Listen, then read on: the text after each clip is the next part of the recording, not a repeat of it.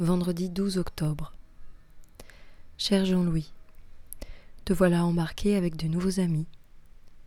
Toute une vie consacrée au paysage, aux plantes, au bien-être, à lire Henri Lefebvre, pour au final répandre à tout va du gaz lacrymogène. Oui, c'est vrai que ça n'est pas toi qui balance tout ce gaz, mais tu sais que c'est pour toi tout ce gaz, c'est pour ton projet, c'est pour ta place. C'est toi qui as dit oui. C'est toi qui as dit oui à Jean-Claude et à ses amis. C'est toi qui as levé la main. C'est toi qui t'es porté volontaire. Alors tout ce gaz, c'est pour toi.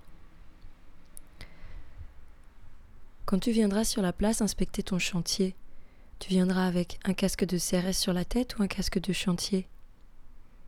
Ou peut-être tu inspecteras ton chantier à travers une caméra de vidéosurveillance depuis la préfecture?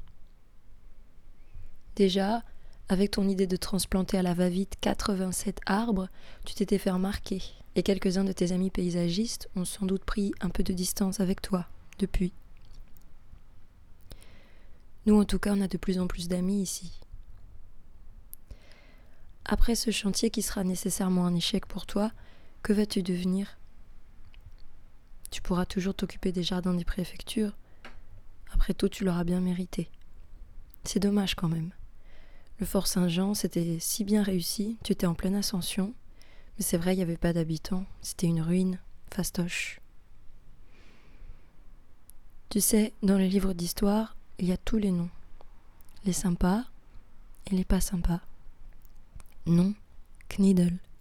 Prénom, Jean-Louis. Profession, paysagiste.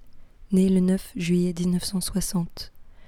Aurait voulu être avec les sympas, mais a mal tourné à Marseille s'est entêté dans un projet, n'a rien compris au mouvement des ZAD, la raison en reste mystérieuse, et se retrouve aux côtés des Haussmann, des Thiers, des Bouygues et des Vinci.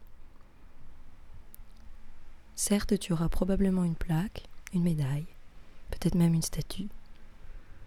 Mais tu n'imagines pas la joie que c'est de faire vaciller une statue, de cracher sur les médailles et de retourner les plaques. Bon. Les ouvriers vont bientôt arriver sur la plaine pas certain qu'ils acceptent de travailler sous les gaz lacrymaux. Sois certain qu'on va s'assurer que les règles de sécurité et le droit du travail y est respecté sur le chantier. Au fait, tes nouveaux amis, à la fin des fins, ils te lâcheront.